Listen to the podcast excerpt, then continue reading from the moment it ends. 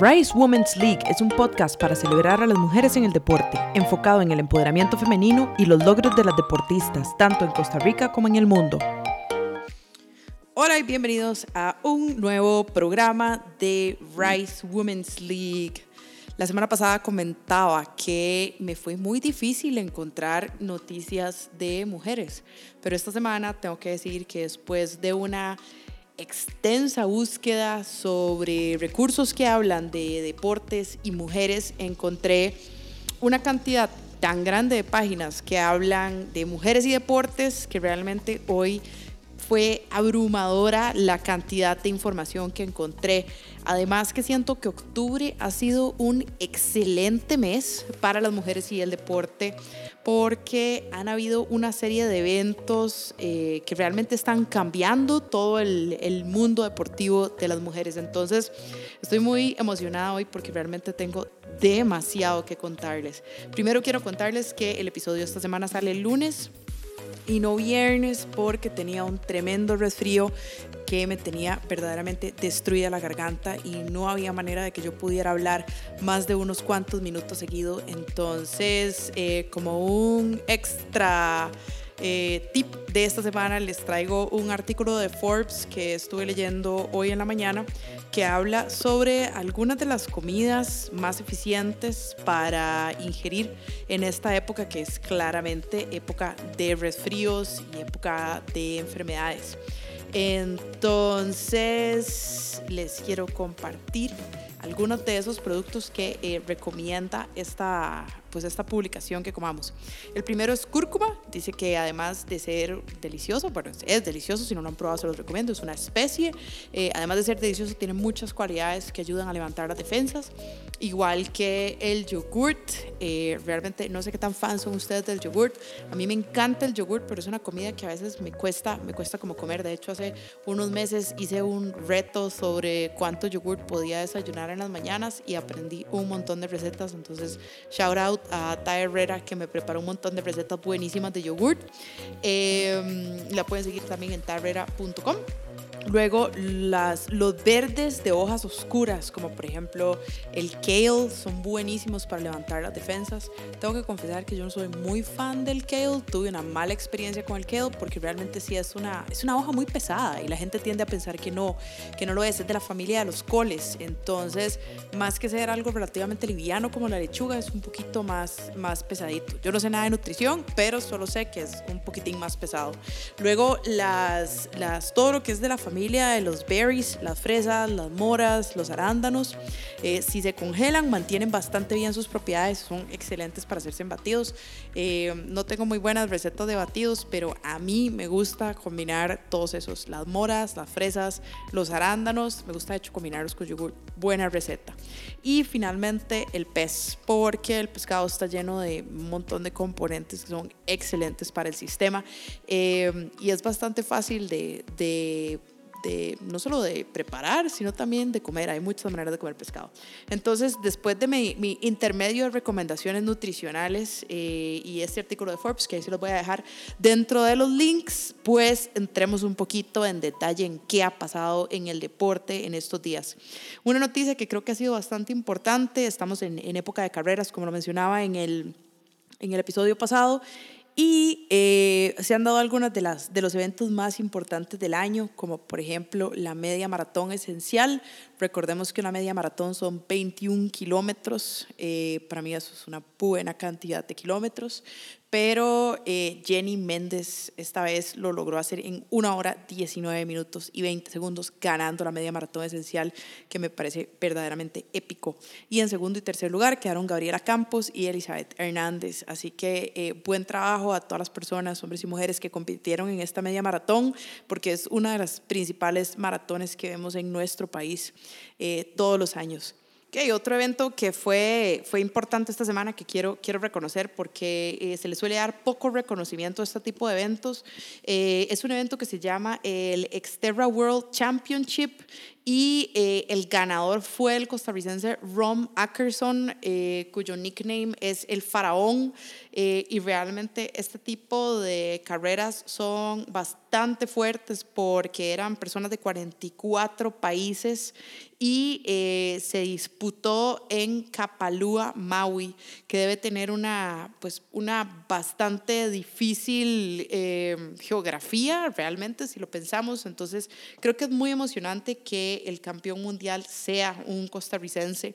Eh, que hizo un grandioso trabajo y, y, pues ganó. Las fotos son buenísimas porque, les voy a dejar el link, eh, realmente se nota que es un espacio súper lodoso, es como en medio de la montaña y pues este tipo de, de eventos no solo representan retos físicamente muy fuertes, sino también retos emocionalmente muy, muy potentes. Entonces creo que realmente esto es algo que hay que celebrar muchísimo eh, y que hay que realmente pues darle muchísimos aplausos a Ron Ackerson porque hizo un trabajo excelente poniendo a Costa Rica en lo alto. Algunas otras de las categorías importantes que han estado pasando en el mes de octubre, eh, además de estos dos eventos de atletismo, es que se está disputando eh, la Liga Abierta Femenina. Está, eh, hace dos semanas pasó por la décima fecha y siguen jugando. muy importante porque realmente no le estamos dando suficiente apoyo al baloncesto femenino y por ejemplo estaba leyendo que ahora se va a disputar la, el sub-18, el torneo FIBA en Asia, que es el, eh, la Federación Internacional de Básquetbol Asiático eh, de Mujeres, y se va a estar jugando con toda la región asiática, desde el sudeste asiático hasta los países eh, que están un poquito más cercanos de nosotros, como Japón, China, etcétera. Y es un evento gigantesquísimo y se le da muchísimo apoyo al, al baloncesto en esa área. también han habido algunos unas fechas de fútbol americano de mujeres que quiero también como hacer un énfasis grande en esto. Eh, yo sé que existe una liga de fútbol americano masculina, pero hasta hoy me entero de que existe una, una liga de fútbol americano femenino. Eh, cuando me metí a su Facebook, además me di cuenta que la, la liga deportiva eh, femenina de fútbol americano, que se llama, perdón, la Asociación Deportiva Mujeres en Fútbol Americano, la ADMFA, solo tiene 148 fans en Facebook. Creo que es importantísimo que comencemos a apoyar este tipo de deportes y este tipo de, ejecuciones, porque además, o sea, veámoslo, veámoslo como es chicas jugando fútbol americano es realmente una gesta heroica. Primero que todo, en un país tan machista como el de nosotros, que hayan chicas tan valientes que se estén enfrentando en un deporte que es tan rudo. Además es un deporte que no solo físicamente es muy exigente, mentalmente es muy exigente. Eh, de hecho, los equipos de rugby de Costa Rica han tenido una bastante buena carrera, los equipos femeninos de rugby, eh, porque han tenido muchísimo apoyo y sobre todo mucha gente ha comenzado a, a seguirlos. Entonces creo que de la misma manera que me parece importante comenzar a apoyar a los chicos que juegan fútbol americano acá en Costa Rica, creo que es demasiado urgente que comencemos a apoyar a la Asociación Deportiva de Mujeres en Fútbol Americano. Eh, tal vez aquí yo estoy un poco sesgada, además, porque a mí me parece que el fútbol americano es un deporte hermosísimo, interesantísimo, eh, lleno de aspectos técnicos eh, que realmente vale la pena muchísimo entender. He sido durante muchísimos años fan de los Packers de Green Bay, que es uno de los principales equipos de la NFL, que es la Liga Nacional de Fútbol Americano estadounidense, y eh, tuve la oportunidad de aprender muchísimo del deporte, dado que durante más o menos como cuatro años trabajé en empresas que tenían que ver con deporte y es, o sea, realmente es súper, súper, súper enganchador el juego.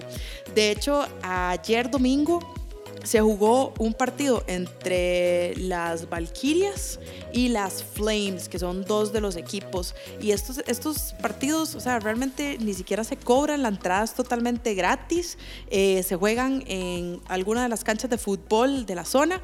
Y, por ejemplo, el de ayer fue a las 7:30 am en el Parque La Sabana. Así que, pues nada, despertarse temprano eh, de vez en cuando e ir a darle una mano de apoyo a estas chicas que realmente están haciendo un esfuerzo grandísimo por, por empujar el deporte del fútbol americano en Costa Rica. Quiero contarles que además este fanpage viene recién iniciando, es un fanpage que se creó esta misma semana, entonces realmente podemos hablar de que la, la, la, Liga de Fútbol Americano Femenino está comenzando, así que es una gran oportunidad de que le demos este apoyo, porque también existe en Costa Rica actualmente la Federación de Fútbol Americano de Costa Rica, que está pues dándole una mano y apoyando eh, a todas las personas que están jugando fútbol americano acá en Costa Rica, entonces pues y brindémosle una mano y apoyemos a este deporte que además viene con, con varias fechas eh, durante las próximas semanas.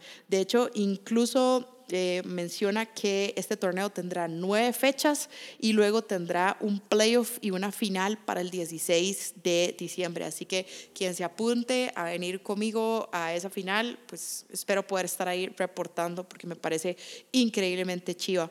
Adicionalmente, hablando un poquito de fútbol, tenemos el Campeonato Nacional de Primera División, Cinia Contreras eh, Angulo, que tiene varias jornadas eh, durante las próximas semanas. De hecho, hace unos días jugó Arenal USEM con Dimas de en el complejo Arenal de Coronado. Y eh, también jugó hace dos domingos Pocosí, eh, en el estadio Eval Rodríguez de Guapiles.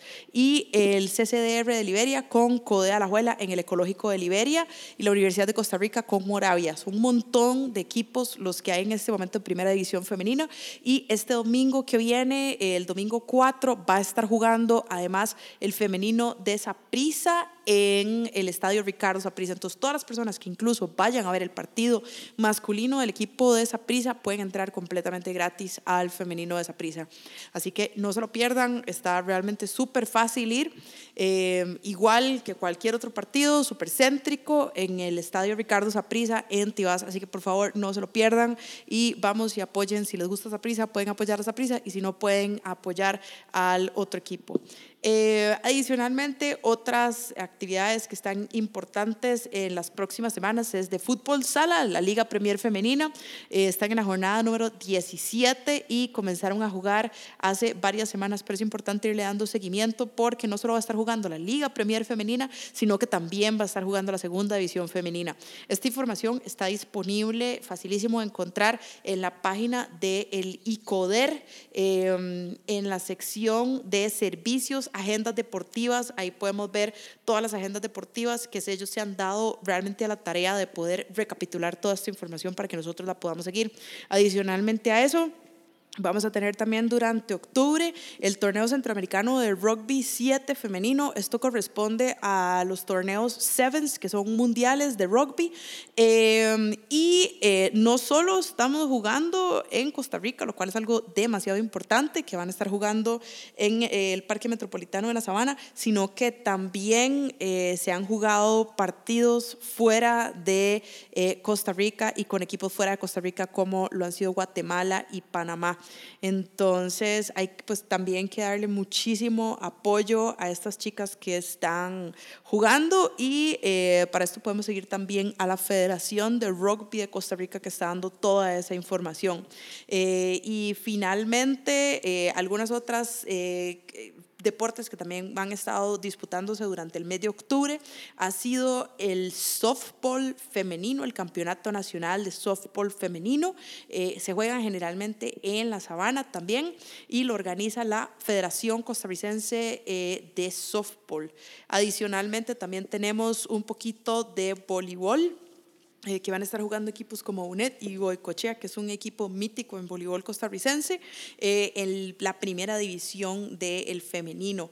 Eh, adicionalmente, quiero, o sea, y quiero hacer toda esta revisión porque quiero contarles que no solo en Costa Rica tenemos una gran variedad de deportes de mujeres, sino que todo esto no está siendo cubierto actualmente por la prensa más que por nosotros.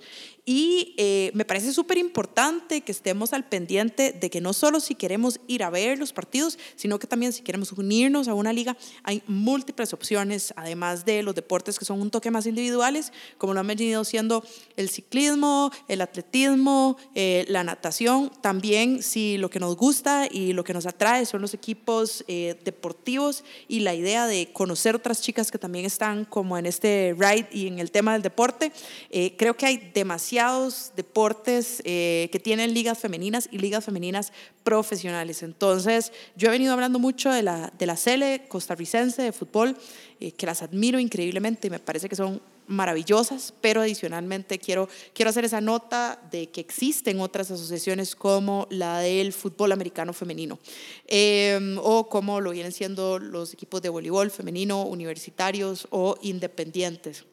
Entonces, pues nada, importantísimo asegurarnos de que estemos eh, apoyando a estos grupos.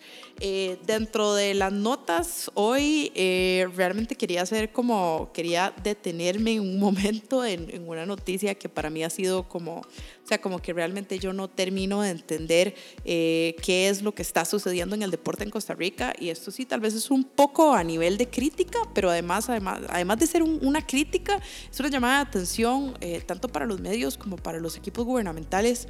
Eh, y sé que no es fácil estar en esa situación de tener que establecer reglas o establecer leyes alrededor del deporte, pero creo que es demasiado importante que pongamos las barbas en remojo y veamos la perspectiva de lo que está pasando para nuestros deportistas. El año eh, pasado, em, perdón, a principios de este año, un atleta llamado Jonathan Mauri, quien es nadador, demandó al eh, Ministerio de Cultura, Juventud y Deportes para que se le diera a él el Premio Nacional de Deporte Claudia Paul eh, sobre un, por, por, una competencia de natación Masters que él había ganado muchos años atrás. Eh, yo les voy a dejar el, link de la noticia para que lean todo. Eh, ese premio fue creado en 1997 y actualmente no existe. Eh, de hecho, incluso la sentencia judicial que se inició para ese premio fue del año 2013. aún así, por alguna extraña razón, Jonathan Mauri logró brincarse de una u otra manera la ley.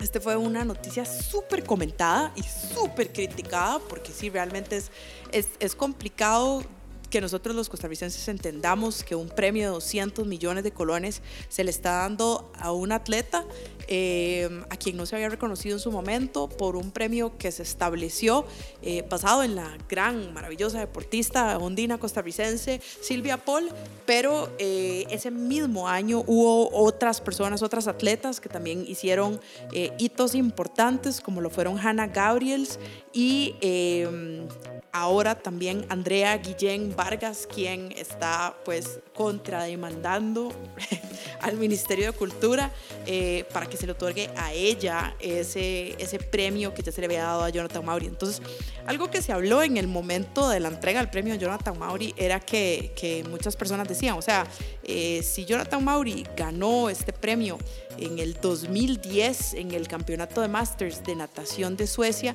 y se le está otorgando en el 2018 un pago retroactivo por 200 millones de, colones. Eh, ¿Qué va a pasar con todos los otros deportistas realmente eh, también han puesto muy alto el nombre de Costa Rica? Yo no dudo de que el señor Mauri haya hecho un gran trabajo como nadador.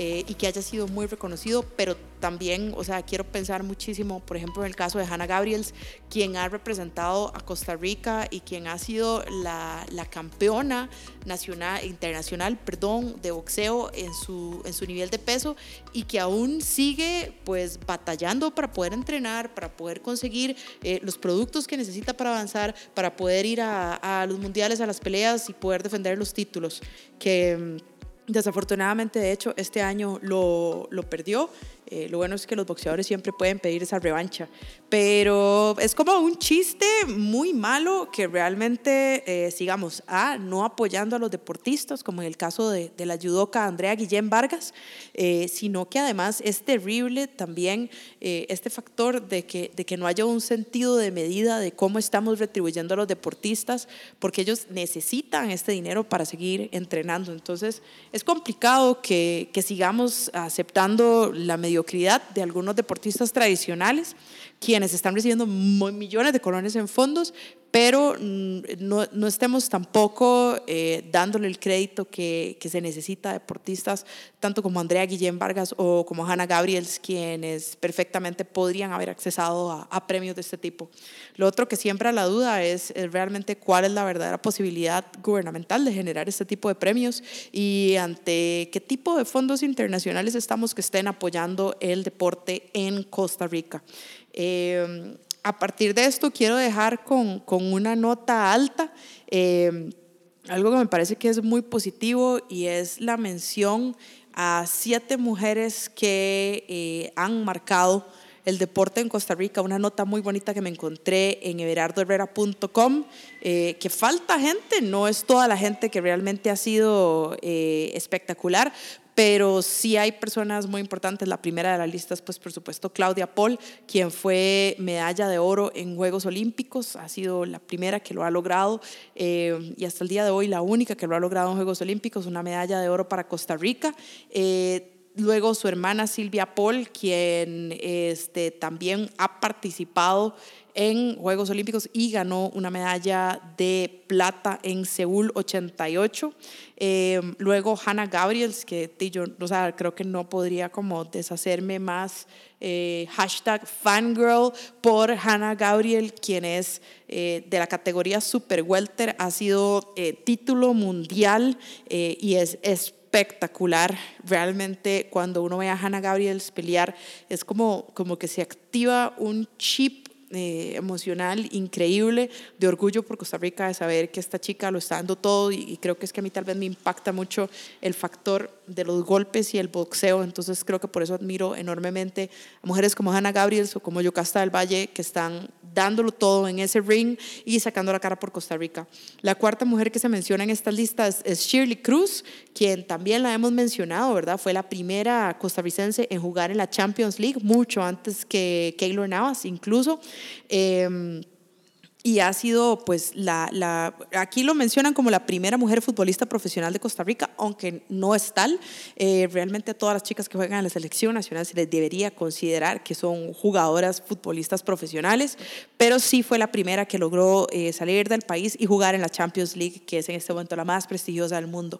Eh, adicionalmente se menciona a María del Milagro París, quien el año pasado habló en TED perdón, a principios de este año habló en TED eh, una charla muy emocional donde contó eh, toda su carrera en natación y cómo llegó a participar en los Juegos Olímpicos de Moscú, eh, teniendo en una final olímpica en el octavo lugar. que, que no seamos realmente, no seamos ticos en esto y reconozcamos la importancia de un octavo lugar en un Juego Olímpico y lo que esto es para uno de nuestros deportistas.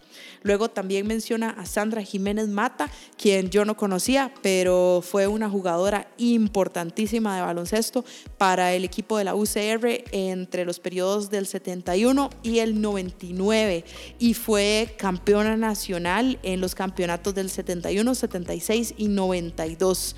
Eh, esta jugadora palmareña además eh, fue integrante de todas las selecciones nacionales entre 1971 y 1993, ganando incluso tres medallas de oro. O sea, realmente creo que esto es muy, muy importante.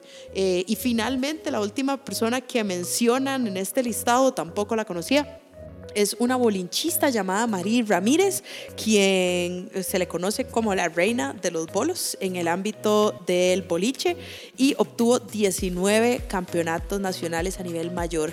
Además estuvo en cuatro Juegos Centroamericanos y ganó 21 medallas de oro y 3 de plata. O sea, por favor, alguien que esté conmigo en esto y que, eh, o sea, esto tenemos que sorprendernos y decir, ¿cómo nunca había escuchado a Marí Ramírez si ha ganado 21 medallas de oro en Juegos Centroamericanos?